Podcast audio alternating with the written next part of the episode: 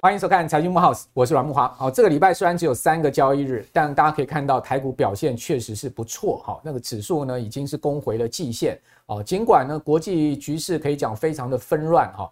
呃，在地中海上面哈有这个俄乌战争，哦，现在呢在地中海的下面呢又多了一个巴勒斯坦跟以色列的新的爆发的战争，而且呢这个战争可以讲说打的是非常的惨烈哈，双方现在已经是有数千人伤亡的一个情况，好，看起来这个战事还会持续下去哦。那在此情况之下呢，全球股市确实哈处变不惊，而且呢非常重要的看到战争爆发之后呢，诶。美元指数居然呢是出现从一百零七点高点往下掉头，这个呃跌下去的一个情况。好，另外呢债市呢你也发现哦，十年期美国国债之率居然从接近四点九也一路的往这个四点五啊这个掉头往下。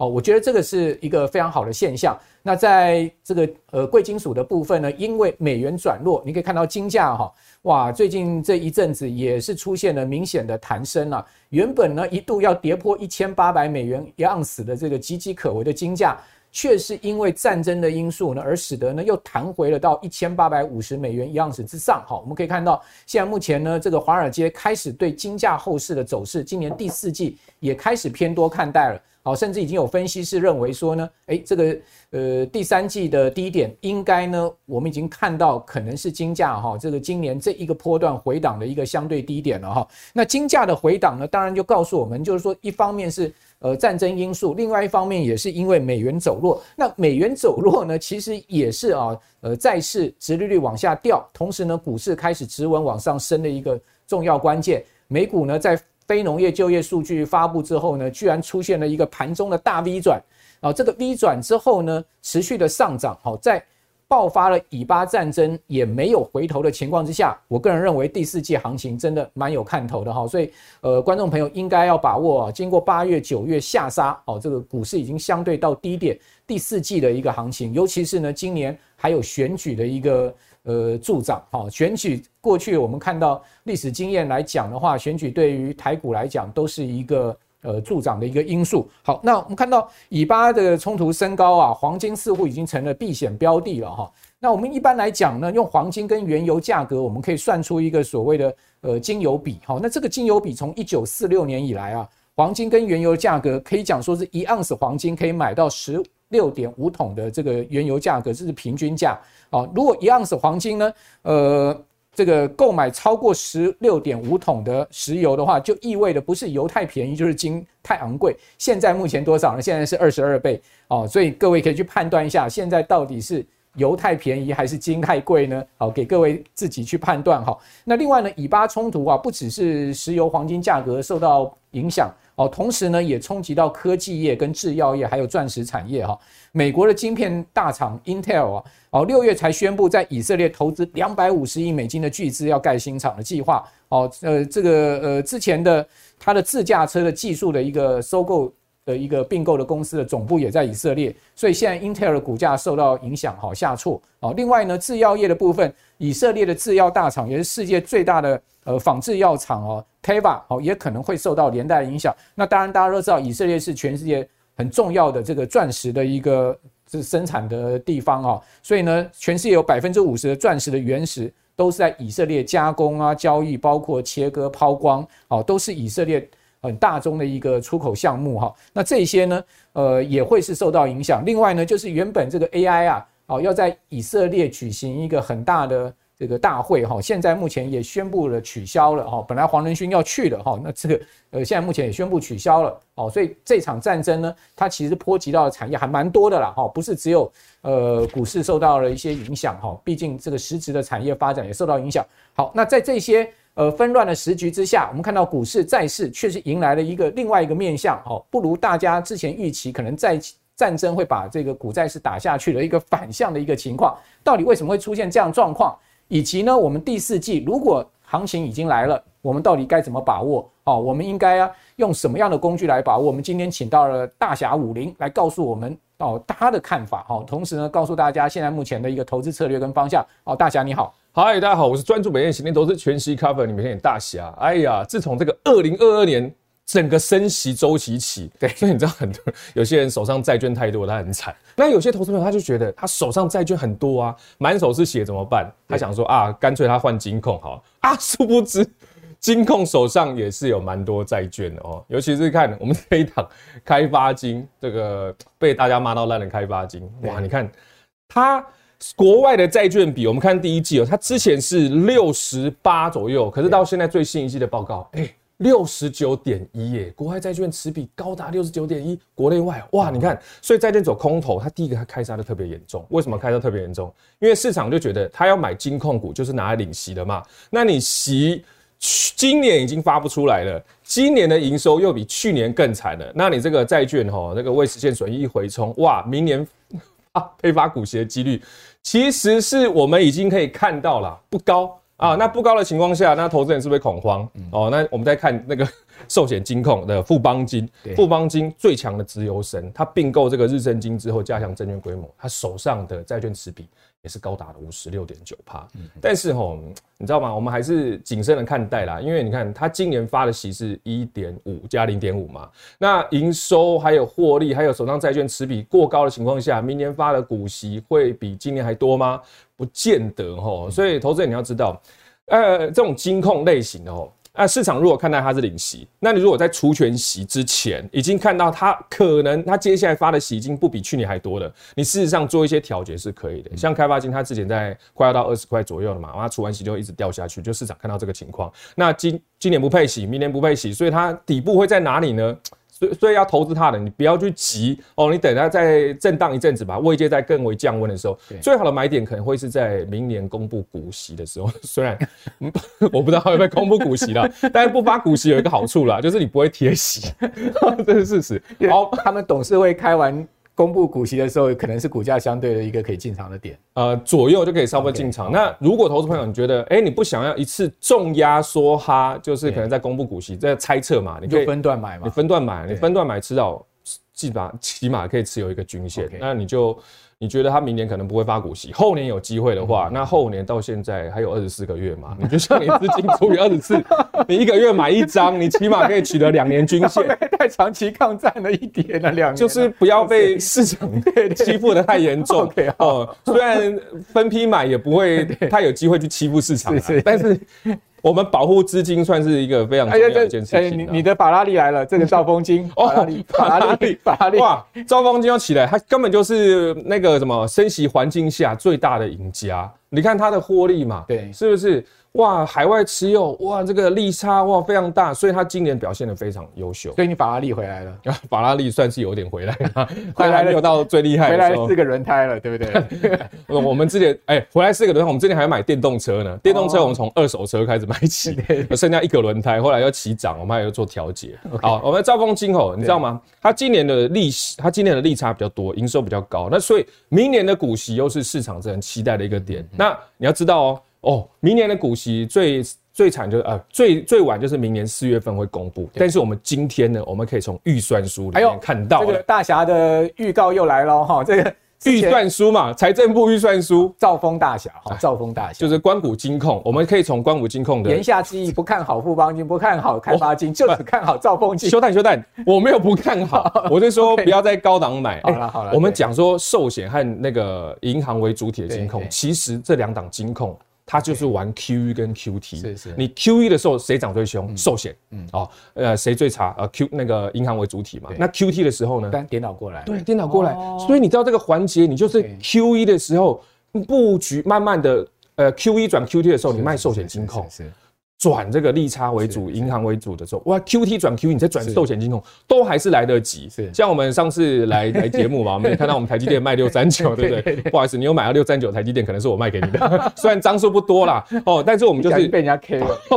但是吼，我们讲台积电，市场就是要钱嘛，啊，你没有钱就是不会推升。那我们看现在台币，你说。大盘来到一个相对甜蜜点，但是我们看台币一直在贬值，你说它甜蜜还会不会继续更甜蜜？有机会哦，反正甜蜜期还久得很呢。这个趋势还没有反转之前呢，台股一直收敛。我们讲收敛了，不是跌哦，收敛回价值区是有机可谈的，是吧？那我们再看，哎，预算书，财政部预算书讲太开心，没有看到 预算书。预算书其实我们上网已经查得到，这只有公股行库的有啦。公股行库其实你可以查，还有官贸也可以查。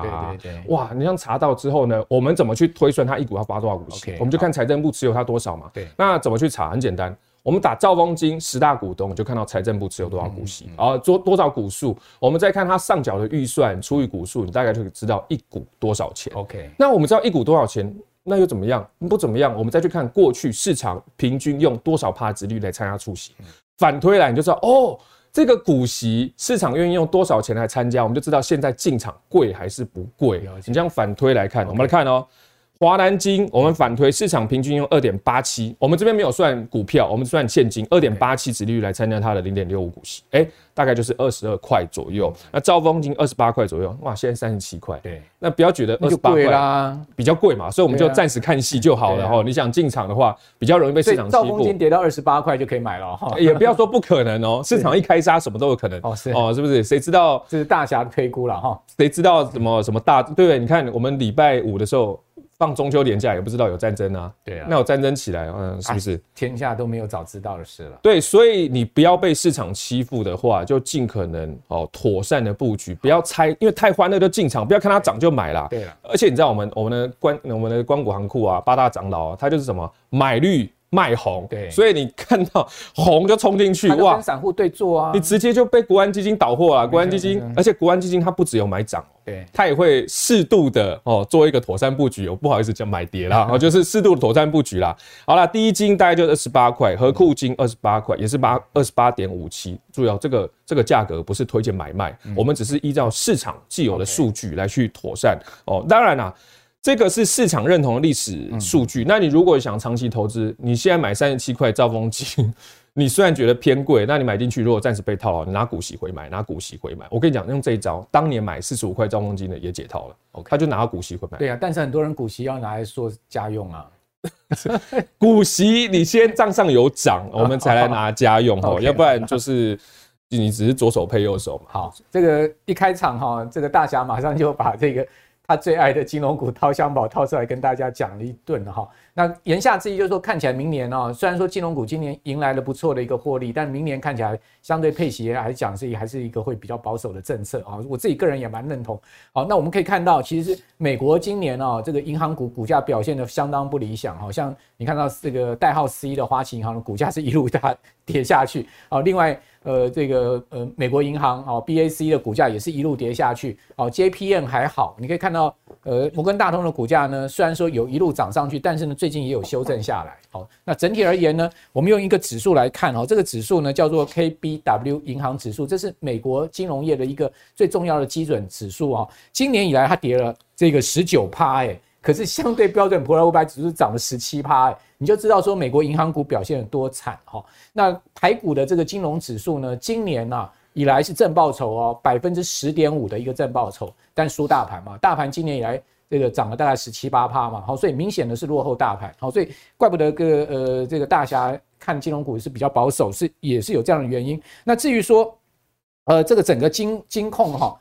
呃，整个前三季的获利也公布了，哈，确实还不错了，哈，至少比去年成长许多啊。我们可以看到，获利王还是富邦金，虽然刚刚讲富邦金也许明年配息不会比今年好太多，但你可以看到富邦金哦，今年前三季是赚了四点九四元哦，哦，你可以看到它的这个呃前三季的获利达到了六百七十七亿。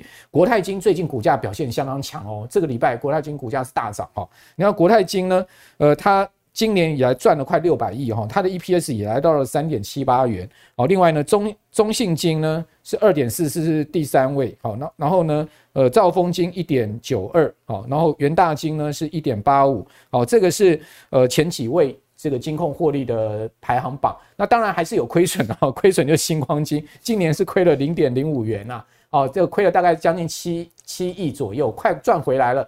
因为第四季努力一点，哈，这个新光金有机会 今年可以赚钱，哦，但是能不能配股息也不知道，哦，这是这个呃十家金控的情况。另外单月出现获利亏损哈，单月出现亏损的是谁呢？是台新金。哦，台新金为什么会出现哈？呃，单月呃亏损，九月亏损是最主要是因为它认列了好这个。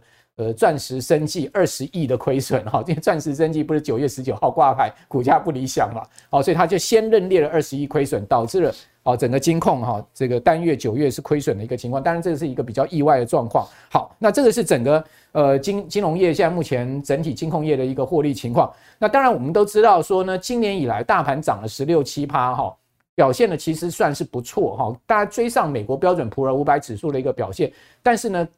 相对这个纳斯达克指数表现就落后，因为纳斯达克指数今年呢还涨了三十多趴哦，相对纳斯达克科技股是确实是表现比较好。不过我个人看第四季哦，应该全指股会动。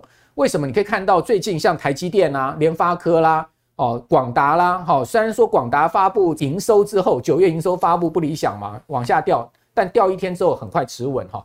你会看到，这是这些几档全值股最近的表现，尤其是联发科，尤其是台积电表现不错，所以我觉得第四季有可能全值股会动哦哦，也就是说市值型的这种呃投资标的，大家可以关注哈。那如果说市值型的投资标的可以关注，我这边就要请教大侠了，就是说在这样情况之下，啊，你怎么看第四季的行情？今年大盘涨十六趴、十七趴哈，我们。挑几档市值型的股票，来跟各位谈。第一个台积电嘛，这个是市值第一的，它今年的涨幅是二十二趴。另外呢，鸿海哦，这个市值第二，今年涨幅六点六趴。联发科今年很强哦，涨了三十趴，这是市值第三名的。第四名是广达，今年涨了两百三十二 percent，哈，两倍多。然后呢，第五名呢是中华电，只有涨三趴。所以你会发现，哎，这个前五大市值的股票哈，动辄涨三成，甚至呢涨上倍。但是呢，也有个位数涨幅的。那市值型的投资标的，好，我不晓得这个大大侠怎么看待，以及第四季行情，你个人的整体看法是如何呢？你好，慕驊哥，我先要澄清一件事情。刚刚我们讲寿险金控嘛，我的手机不淡定的，很多啊朋友就在密啊，你们怎么又又骂我们寿险的坏话？啊，就跟你讲，虽然它持有债券比较多，对不对？对。但是我跟你讲，潜在价值也比较高，因为你杀到见底，就有甜蜜的价格出现啊。对。所以股市跌，我们通常不会讲跌，我们讲收敛回价值区啊，价值区漂亮的时候，你再妥善布局。你看它营收转好嘛，然后债券可能又开始从底部转多头的时候，哎，这时候布局会是像你，基本上就成也债券，败也债券嘛，对啊。哦，我认那债券明年应该会迎来债券年吧，多头年吧。那什么时候呢？我们是不是就要看 CPI 了？对，通膨什么时候会减缓？那我们知道经济通膨是一个问题，对啊。可是问你经济好，嗯，啊，你经济好，通膨增，它就是一个利率紧箍咒。对，那你在紧箍咒情况下，啊，算了，国外我们就看国外，我们先看台股好了啦。好，来，主技术公布九月的 CPI，哎，有机会减缓了。我们怎么去看？这边要注意两个经济数据哦。第一个就是内销品的价格和什么物价指数，这两。两个有什么关系？主计处做统计哈，内销品的价格它连两季走跌，那连两季走跌就是现在是 Q two 和 Q 三嘛。然后可是过去到现在统计数据呢，它通常都会领先物价指数两三个季度，是，也就是我们可见到，哎，刚刚是说 Q 二 Q 三哦，内销品价格走跌，那。我们的物价指数呢，什么时候也会减缓呢？就是有机会在今年的第三季啊、呃、第四季跟明年第一季。嗯，所以我们可见到了，哇，通膨 有机会来到见顶的过程中，美国通膨也在往下走。Yes，所以我们看到了，那整个哎，大家就要赶快进场卡位。你不要说啊，已经通膨减缓了啊，股市起喷，你再进场追，那可能又是另外一个做头的开始。所以呢，现在我们看大盘也是来到杀到季线、半年线左右啊。啊，根据过去的数据到现在，你看。大概本一比十六倍也不算贵，那这时候要买什么呢？要怎么买呢？来，最简单的方式，我们来看哈，就是市值型的 ETF 啊。所以，所以你觉得用你跟你的看法跟我一样，就是说市值型的在第四季应该会有机会的，对不对？对，有机会，尤其是在我们当年那个二零二零年三月，其实我们那时候哇杀的乱七八糟，我也不知道买什么，对吧？市值型 ETF 买买买买买，然后后来表现最强的也是那些市值型的 ETF。对，但今年这个高股息的 ETF 有一点凌驾市值型的味道嘛？哎。讲真的，你在我跟你讲，市场就两种行情，Q T Q E。你在 Q T 的时候，你会发现那种是那个股息配息为主、策略型为主，它会有一个相对的一个区间震荡。你比较容易在 Q T 环节中就用那种区间震荡来去做调节跟买进。那 Q E 的时候。市值型就对了，但是市值型也有分。我们市值型的传统的就是以台积电为主的嘛。那新型的市值型，它着重于什么？它从市值型的再挑出来，未来潜在价值更高。我们未来看它看好的是什么？低碳。为什么低碳转型很重要？嗯，是因为啊，你在高碳，在未来很有可能，尤其像苹果的供应链啊，他说哇，你不转低碳，我就把你踢出供应链。对，因为苹果二零二三年就希望它的供应商可以达到所谓的零碳排放。对啊，那所以高碳，那你就有机会被被剔除。那你低碳的话，潜在价值比较高。对台积电一直在买绿电啊。Yes，所以我们看到这个趋势的话，那你就先行布局嘛。Okay, okay. 那布局的话，我们有机会啊，我们就看，哎，零零九二二，你看哦。它这个，它现在一张为什么要讲零零九二？因为零零九二它在这边传统型的 ETF 我们都看到，对哦，那个市值型的 ETF 一张偏贵。那零零九二它一张没有让你到那么贵嘛？哦、虽然其实你买零股也差不多啦。因为我知道零零九二是今年才挂牌，大概五月份挂牌的嘛。是哦，十五块钱，现在目前大概差不多十六七块左右。对啊，你就买一张。那因为如果你买零股，其实差不多的。但是呢，有些投资朋友 零零五零的零股跟零零九二一张是对差差不多。但是有些投资朋友觉得，因为台湾零股。还不算太盛行，它跟整股是相差的哈，对，所以有些投资朋友觉得，哎，他买零股的时候有溢价差，他觉得不喜欢嘛，他喜欢买整张，通常都会有溢价差，嗯，他就买整张哦。那也许这种经验型的新新版的哈改良过的市值型 ETF 是投资朋友。为为什么叫他叫他改良过呢？什么原因？因为哈，他从传统的这种市值型的。的成分股里面挑出来，又挑低碳转型的哦，哎，那低碳转型我们就看到嘛，因为你市值型 ETF 里面还有高碳的，那高碳未来啊，你干嘛买买高碳呢？因为未来可能就是它呃，因为高碳要被抽碳排费嘛，那你抽抽碳排费就会影响企业的获利。那与其这样，我们干脆你干脆自主大盘。嗯那你自主大盘又要看你财报，很累，你还要调节，太累了。那你就买这些低碳转型为主轴的这些 ETF，哎，这是 make sense 的事情啊。了解，OK，好，这蛮 make sense 的，就是说基本上呃趋势在进化，我们的投资也要跟着进化就对了。对啊，那新新的就是有纳入平准金的制度吧？哎，其实平准金制度吼，这个也算是蛮棘手的一个问题啦。对啊，这个其实我们讨论过很多次。哎，总之呢，它就是让。投资朋友呢，能够妥善的分配，因为如果再讲下去，我们再做一集。对对啊，因为有因为成分股它可能在七月除息，那你在七月前买进的人，他的资金就有参与过嘛？那七月之后你买进，他的资金就没有参与到成分股除息。可是问题有时候 ETF 把它评价，它可能八月才除息，那你中间。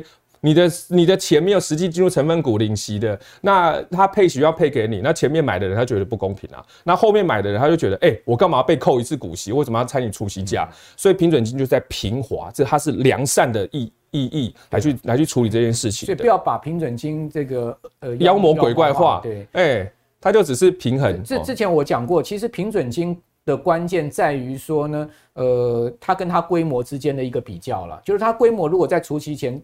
冲的太大，那平准金相对占比高一点是合理，但如果说规模没有冲大，平准金占比很高，那不太合理哦。哎，对，这个是一个关键。对，对啊。然后我们再看，有些投资朋友就觉得，哎、欸，你买那种传统型的市值 ETF，哇，它里面又是什么形状？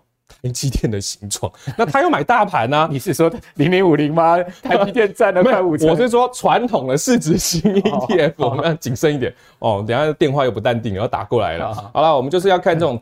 这种，如果你真的想要模拟大盘，那大盘大概台积电占名是二十八，差不多二十八，差不多嘛。那零零九二刚好也符合这个特性，所以它其实它不会一党独大。对，就是不对，聊到政治了。对，当然它就是一个妥善的模仿哦，复制大盘这种取向，可是它里面又是精炼成这种低碳转型。嗯，它零零九二到底有什么成分股？就是第一档台积电，对不对？台积电、红海、联发科，哇，台达电，对，广达，对，富邦金、兆丰金、中信金、中华电、联电。这些都是耳熟能详的，而且其实这几档股票都是在我们的口袋清单里头。对，其实我蛮看好发哥的，发哥最近股价表现相当不错，也站上八百了嘛，这个礼拜。哇，这个太厉害了！啊、这个发哥好，我这次没有布局到，没关系，等他收敛的时候再布局到。没有每天过年嘛。最近高价 IC 设计股涨得很凶啊，发哥创意啊、世芯 KY、信华等等啊。但创意就是算了啦，因为因为大家都知道创意好了嘛，我就先 pass 它，我们就先布局大家还没有看到的事情。哎，其实今天早上买汉唐。对，那汉唐哎，今天差点，我不知道现在涨怎么样，但是也是看了它未来。哇，马上这个绕名牌出来哈，那所以这些股票你基本上也都是看好就对了，因为你最爱的兆丰金在第七位。对啊，尤其台达电，其实台达电是我非常非常看好的一个产业，因为你不管什么 AI 啊，AI 到 ZI 啊，卡到了，它就是处理电的问题。你不管你电动车充电桩，它全部都卡位在里面。尤其是未来什么生成型、图像型、影像型，你那用电量大增，台达电 OK 都是要跟台达电有关的，而且。现在不是很多人知道吗？这个就零零九二的十大成分股。对啊，那你如果我如果要买，哎，全部都要买的话，那我很懒得去看财报，很懒得看基本面，直接零零九二包办在里头。它好像指数表现回撤也比零零五零好嘛？对啊。比台湾五十好嘛？它就是精炼型的哦，所以你看，在 QT 的环节，你说台积电能涨一倍的几率实在是不是很大。但是它周边股呢，中小题材，尤其像营收好的，哇，它其实涨幅的程度也是蛮蛮高的。那有些人就就是说，哇，大侠你不是存股吗？怎么整天讲涨啊？哎，我改讲啊。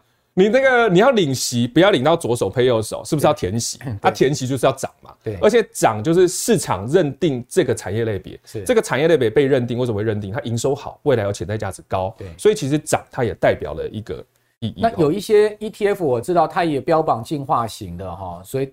所谓什么第二代、第三代 ETF，它的标榜呃，它有 ESG 啊，又有低碳啊，哈。然后他说，哎、欸，我们这样 ETF 呢，就排除掉所有传统产业，什么中钢啊、台泥啊，哈，这些呃传产股，我们都把它排掉。好，所以你可以看到，像某某些 ETF，它的哇，那个那个基本上讲说呢是这个市值型，但基本上是科技型，因为它的那个整个科技股、电子股占比大概八成啊。对啊，就基本上它没有什么金融股跟传产股。好，那你觉得这样子的 ETF 呃适合吗？到底我们在看市值型的 ETF，你但我就觉得标榜市值型的 ETF，其实我们还是要名副其实，是不是？是，所以你知道现在 ETF 变什么样？我们 ETF 要变配置了，就这个 ETF 是这个产业，我们觉得哎它。它比重过高，我们就要配置传产的产业。哦，就这样把它自己配置起来对，嘿，那你觉得低碳哦，然后好。ETF 就对了，就对，有点像自主了，因为每个都是一个产业嘛，所以哎、欸，我们就不用担心个股问题，变的是我们现在的思维就要转成从个股变产业。可是我买市值型，我本来就是要 follow 大盘啊，Yeah，对不对？那可是 follow 大盘，你可以在里面发现有些成分股，哎、欸，它不合你的预期，对，可是。它又只能你有人买那种市值型 ETF 怎么办？我们就可以从市值型里面去精炼出几档，你认为它潜在价值已经比较低的几档，潜在价值比较高的，把它拿出来，然后就发现，哎，那我是不是要自己买个股？那你觉得，哎，买个股就可以啊？你对个股熟就可以啊？啊，你对个股不熟的话，我们就买有没有大部分有涵盖这个你想挑出来的个股的 ETF？OK，哦，我们就会去选择。没那么多钱，你也只能这样子，对不对？对，要不然每每一档都要买一股嘛？买一股的，那也太多股了，你这个。哎、欸，台股一千七百多档，一哎一千七百股就可以全部都 从头买到尾了。太累太累啊！有有时候哈，像我们买，哦，我们这边又要给投资朋友看了。哇，你买到中钢，买到台泥，买到这两个，大家就不淡定啊。留言处，中钢春燕什么时候来？对哦，台泥什么时候要转型？对，所以这种低碳转型是未来趋势，没有错。但是什么时候布局呢？这个就要看市场怎么真正的这个春燕来，它什么时候飞回来，我们也不知道。所以呢，与其你压个股，还不如就看 ETF 会比较轻松，因为 ETF 不会帮你去决定权重嘛。好，那你像国泰金哦，它也是低碳转型的，未来呢，你不变绿，它不给你资金哦。哦，因为他们现在都要做那个绿色绿色的借贷嘛。对啊，还有那个那电那个电动车啊，红海啊，碳中和供应链啊，反正哦，市场都是往这个前进。那市场往这个趋势前进哦。资金就跟鲨鱼一样，他知道血在哪，他就会冲到哪里。对对对，好，所以呃，资金是往这个低碳转型前进。那我们也可以看到，其实呢，呃，ETF 啊，不要单恋高股息了哈，市值型的 ETF 长期绩效更胜高股息。尽管哈，零零五零我们讲说，其实它老大哥哈，哇，三千亿的市值，那单单台积电就放了一千多亿嘛，它其实有点偏离掉呃整个所谓市值型 follow 大盘权重这样的概念哦，所以。基本上，我认为零零五零是这样，成也台积电，败也台积电了哈。因为台积电单一个股的占比占零零五零大概差不多四成多哦，将近快五成，这占比实在是真的非常的高哈。那所以呢，在市值型的部分呢，相对我们可以去挑选一些呃这个更均衡配置的。那另外呢，市值型跟高股息比哦，各位可以看到，我们用元大台湾五十跟元大高股息哦零零五六来比，事实上长期来讲哦，零零五零的这个绩效还是胜出的啦。好，各位可以看到。呃，长期长线来讲，哈，那零零五零还是胜出零零五六的，哈，也就是说，不管怎么讲，市值型还是比高股型来的好，就是刚才那个大侠也有谈到了一个概念，哈，所以大家刚刚谈到了一个概念，呃，总括而言之啦，就是说呢，基本上我们要挑市值型的 ETF，其实我们应该要挑它有在进化过的，哈，精炼过的是他刚刚强调的一个重点。另外呢，就是说呢，更贴近整个大盘的，哦，就是说基本上，呃，市值型毕竟，哈，它不能。太失真，对不对？对，这些这些这些这些的投资策略跟呃投资想法其实是蛮重要的。对，就是市值型你挑出来传统的，但是进阶型我们一定要从市值里面挑出更精炼的哦，潜在价值更高的，哎，进场做布局，哎，其实也没有关系啊。但是我这个人是比较保守啦，可能这个产业我会布局哦，那个产业我会布局，反正就是多年下来哈，我们就 PK 哪个比较强。好啊，有时候 ETF 你知道吗？像如果我持有五档 ETF 哦，这档 ETF 它高涨了。那我知道 ETF 它会有一个太弱留强的一个机制嘛，那高涨我就把高涨的部分调节，去补其他还没有起涨。所以你说零零五零零零五六可不可以做一个互补型？可以啊，零零五六现在比较强嘛。那它不会永远强，我们看历史数据是这样。但你把它高涨的部位调节去补零零五，再平衡就对了。对，再平衡。所以 ETF 彼此之间也可以再平衡。那你不用股债也可以哦，ETF 也可以哦。那如果哎，你觉得传统型的，你已经知道它怎么去一个投资法了，那你可以试试看这种好入手的，一张十五块吧，对不对？一张好入手的，而且它费用也低啊。对。而且它的里面有是刚讲到的那低碳转型的 ETF，所以我们其实我们这样布局起来是蛮轻松的。你是说这个零零九二吗？零零九二哦，台湾领袖五十，对，这样轻松的布局嘛，一张要买下来，如果有下跌，我就看当月我还剩多少钱就买啊，如果我。我的只能买零股啊，你觉得零股差不多也可以买零股啊？如果你不想买零股的话，整张存到多少钱，我们就布局一张，有下跌买一张，有下跌买一张。OK，这样你第一个它好入手，因为它的价格大概十六七块，对不对？对啊。第二个呢，就是说呃，相对它的配置上面可能更贴近整个大盘哦，它的效益性更好，经理费也相对低一点吧。对，对不对？啊，然后下礼拜四啊，十月十九号它是除夕，所以如果十月十九号就除夕了，所以你想要参与它第一次除夕，哎，十月十八号前你持有或买进就可以参与它的除夕了。对，那它息率大概多少？它年化配息率大概是七趴左右哦。哦，七哇，人称配息王啊，你知道吗？但是我跟你讲，配息是其次啊。对哦，最主要年化报酬率要涨了。对，但是有时候年化报酬率涨很多，那你配息只配三趴，比方说你整年涨了二十几趴，你配息只配两趴，你会觉得哇，我账上很多都没有落袋啊。那你如果你那年涨了二十几趴，我配息配个七八趴，哎，我收入就比较轻松了嘛。所以配息它虽然配七趴，但是它年化报酬率也不俗，哎，我们可以把账上的报酬收回来，这是一个不错的一个选择。七趴应该在现在目前市值型 ETF 里面是最高的，所以你刚刚讲说是配息王，主要原因在这个地方。呃，对，目前看起来是配息王，但是我们更希望它的年化报酬率成你年化报酬率成长越多，哇，配息又配一半。如果你年化报酬率就你讲的股息价差要两头赚啊，对啊，对对你要填息嘛，甚至不只要填息，还要超过你股息发放的程度，其实你 Michael Michael 就变多了。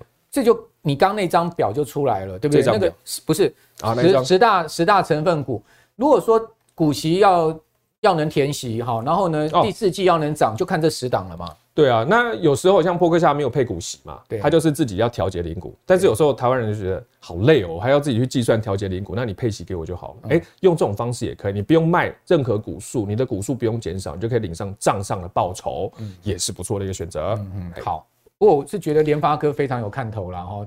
如果在这十档里面，我也很呼应刚刚大侠讲的台达电，因为台达电最近股价跌到季线。嗯，好，我觉得它在季线这个地方，它其实已经止稳，只是说它什么时候爆发。因为台达电相对股价比较慢一点。其实台达电我们我接手接刀接蛮久，接 快两个月，接接接接接下来，然后上个礼拜就没接了。对，因为我们它已经起涨超过了成本，哇，我就看戏了。对，所以其实我们就是左侧交易型。有些人说啊，你们这是不是叫套牢？是不是叫摊平？不是，我们这叫布局。没有啦。左侧交易也要看什么股票。如果是台达电，你可以左侧交易。有一些奥购插插红电，有一些澳购，你左侧交易，你要越交易越越越越那个。哎、欸，可是我有算过宏达电，你从它最高点开始慢慢买，买到现在，买一百零八个月之后，没有亏那么惨，还是有小赚一点。可是你要撑到一百零八个月，宏达电，宏达电从千元慢慢买，一股一股慢慢买，一百零八个月之后还是有赚钱的。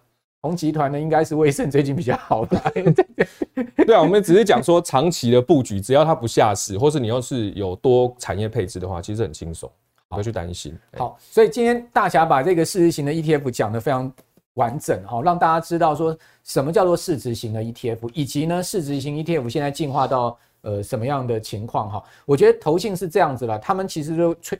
推陈出新，不断的在进化他们的 ETF。那现在的这个 ETF 最主要在市值型上面都都一都加了这个所谓低碳转型这个概念。尽管他们有一些传产股在里面，但是他们所挑选的这些传产股都是经过那个低碳转型评评比的。对哦，他们不是一刀砍下去哦。如果你是低碳的话，可能会错过转型这个过程哦。因为他们选进这些成分股，一定会去计算这些公司传产股的部分，他们在低碳转型上面，他们的评分是不是比较高？评分比较高，他们当然就把它拉进来。嗯，相对而言呢，呃，整体而言，我我我比较过，像零零九二二，基本上他们的中，他们呃中钢跟零零五零都有中钢，基本上它的这个所占的权重还是比零零五零稍微低一点。嗯，但是他们都没有。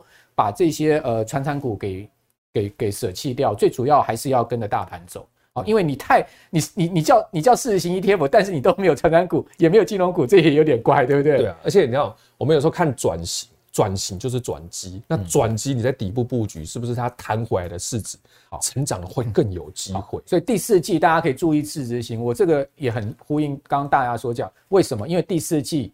市值型的看起来真的是要动了哈，这些市值的股票真的是确实要动。好，那呃，这个布局的 SOP 三大招到底是什么呢？这边跟我们来讲一下吧。好，我们先看哈，这个布局前哦，长相是这样。我们今天又带来对账单，对账单，对账单。你说。高股息会睡公园吗？啊，不见得嘛，是不是？我们稍微调节，你看是小小心，我叫青牛君来跟你对尬，我们青牛茶啊，青牛茶，我们直接秀对账单出来嘛。他也来过我们节目的啊，真的吗？对对，你看轻松布局嘛，我们直接看对账单哦。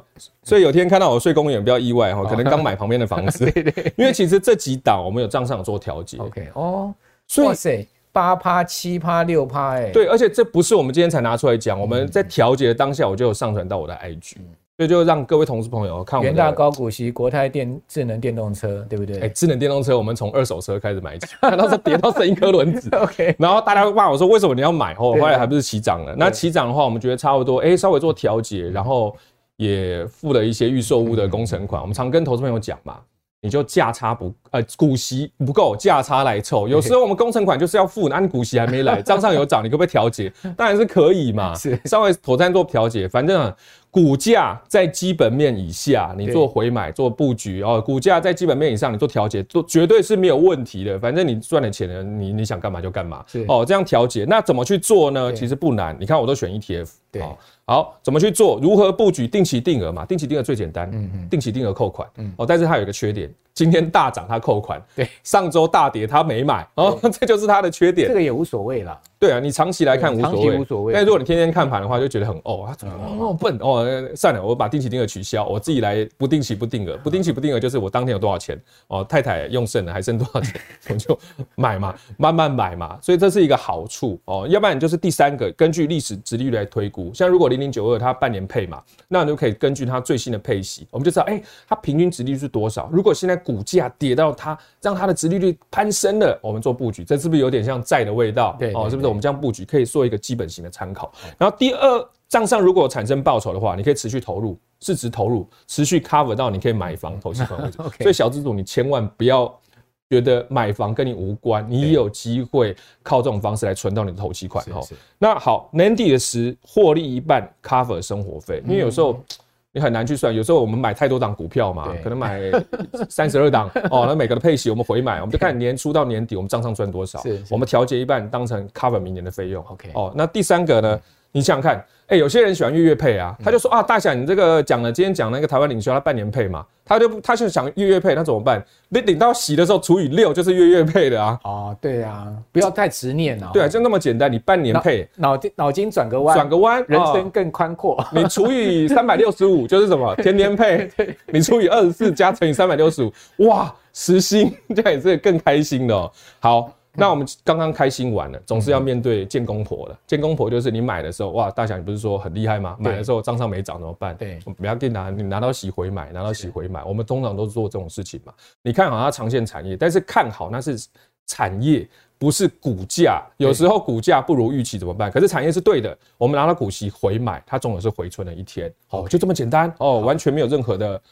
这个困难之处，好，这个 SOP 三步骤哈，提供给大家参考哈。那最后呢，呃，这个据说你今天有带来三档压箱宝的股票，对不对？你都是你跟三很有缘啊，要告诉我们三三档是哪三档？前面也讲三个金融股，现在也有三档股票，第四季看好的。哎、我们刚刚讲产业是产业嘛，股价是股价嘛。我们今天带来这三档，有两档今天就跌了，啊、没有关系、啊，那没有关系嘛，啊、无所谓、啊，跌更好，跌你来布局来。第一档就中鼎九九三三，规模最大的统包，而且你看它股价已经跌到一个位阶了哈。它跌的真的蛮低的嘞哈。是啊，那我们来看哦，它的营收，它的在手订单是续创新高哎，它订单已经有呃在手的已经有三千多亿了，三千六百零二十亿了。哇，我跟你讲，你去算，其实你去算它一年有赚多少，未来三年营运是不要讲无语啦，好像也没办法看那么久，但是呢，目前到手订单数据就摆在那边哦，然后。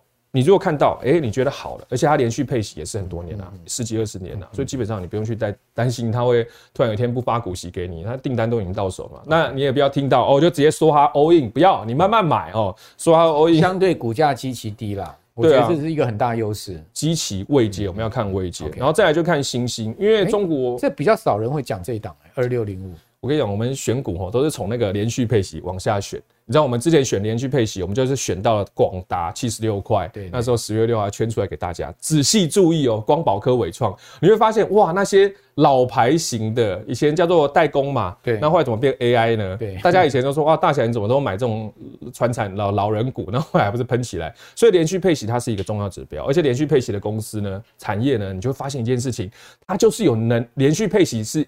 是一个词哦，我们要知道它的词就是分红。你看一些产业，它有连续二十几年都能配息给你，代表什么意思？它有能力去解决景气循环的问题。你看二六零五，你看是二六的前几档哦，所以算是老牌公司了。对啊，星星啊，做散装的，还有不是大家知道航航系列，它做散装的，而且哦，中国房市，哎，如果接下来房市有在底部回温的话，铁矿砂、大宗货运、散装货运，哎，有机会。最近我看那个 BCI。有在往上啊？对啊，哦，波罗的海的 BCI 有在往上，它的运价我记得是四点五万嘛，可是它的成本价大概是在二点五万，所以它有利差，而且赚，而且它有预期到未来可能有一些震荡，所以它跟客户先改合约制的。哦，那接下来如果那种十一呃双十一嘛，啊、呃、大宗货运嘛，还有后来还有什么？美国还有那个叫什么？Halloween 吗？Halloween 过了，对不对？还还在没有啦。哦，还没有，还有 Christmas，Christmas 嘛？对对嘛，所以有机会下一季呢，下一个季度它有机会是一个大利多。OK，然后好，可以可以关注第四季，可以关注了。二六零五啊，啊，接下来就是看茂顺，你看哦，哎，制作油封的油。对，油封，我之前一直记得它油压，我讲讲就很饿，等下去 等下去吃光 就烧腊便当。人家这个油封做的很大的，我们直接看啊，他手上的营收，他今年有机会挑战一个股本。然后你看我这边压一个字，叫做什么？殖利率渴望达到八趴。哇，哎，高了。八趴是什么意思？你要看它历史以来，它市场愿意参加它的除息是五趴。你现在买进预估殖利率有机会得到八趴，所以股价相对低了。对，所以你会发现股价相对低，明年有机会给个更多股息，同时呢，市场有可能会把八趴买到五趴，所以你价差也赚到，息也赚到，双赚之数啊。OK，那如果你在它股价继续上涨，可能涨到三趴，你再做调节也是没有问题的。这个八趴也不输零零九二二哈，这个国泰领袖五十它也七趴多。哎、欸，但是我还是雨露均沾啊，都各买一点啊，真的要做配置。好。这个大侠钱多，好，可以这个 多买一点。我们买零股，买零股啊，你不要客气了啊。基本上像我们这种小资的话，就是买 ETF。你你也客气了，你小资，对，我真的小资，阿弥陀佛，我是很小资的哈。好，这个大侠今天呢，非常的不吝啬哈，把这个所有的压箱宝都告诉大家，金融股的看法哈，三档股票以及呢。他所推荐的，呃，他所他所看的、分享的分享了，他所分享的这个市值型的 ETF 的一个投资策略啊、呃，跟这个投资的观念，我觉得这是最重要。Concept 其实对了哈，你买到的东西就会对哈，我觉得这才是关键哈。那至于说投资的标的呢，也给大家参考。好，非常谢谢大家，我连感谢谢谢我们所有观众朋友的参呃这个收看，我是阮木华。我们请大家呢记得锁定我们财经慕 House 六日早上的准时九点钟的播出之外，把我们节目介绍给您更多的好朋友。我们下次见，拜拜。拜拜！还有你绝对不能错过的当冲全攻略与纯股月月配战。大家好，我是百亿操盘手陈荣华。本次我与轻松投资学院合作，开设了台股投资的全系列操盘课程。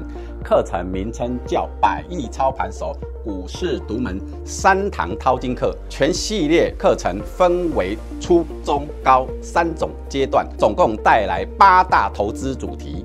三阶段的课程设计，要让完全不懂投资的小白，到似懂非懂的投资大众，甚至熟悉投资的专业操盘人，每个人都能够选择适合自己程度的课程来学习。而且最棒的是，每一个阶段课程内容中，都会教同学们几招可以直接实战的操作获利方法，让你学习不花冤枉钱啊，学得到也赚得到。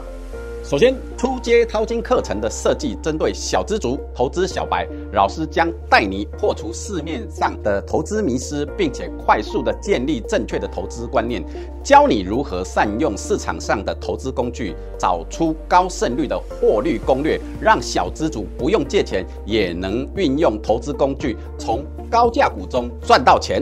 接着，中阶淘金课的同学将进阶学习到跳脱散户思维的各种投资攻略与对盘势趋势的判读方法，并教你专业操盘人使用的筹码追踪方式与个股合理股价算法，还有你绝对不能错过的当冲全攻略与存股月月配战法。学习到本阶段的你，投资程度就已经超越市场七十八的投资人。最终高阶淘金课程将是你成为操盘手的必胜最后一里路。市场上的老师都在教你如何获利，我却要教你如何提损，让你的投资知识更全面，同时交易策略也将更完善。最后运用葛兰碧八大法则，加上 Davis Box 交易模型，套上神奇凯利公式与各指标，创造出一套超高胜率的交易系统，打造你专属投资舒适圈，并成为市场上少数的赢家操盘手。想学台股投资，想要获利，我陈荣华在台股投资路上累积了超过三十多年的经验与实作，将毕生的操盘精华全收录在此次。百亿操盘手的股市独门三堂淘金课，欢迎你来轻松投资学院与我一起共学。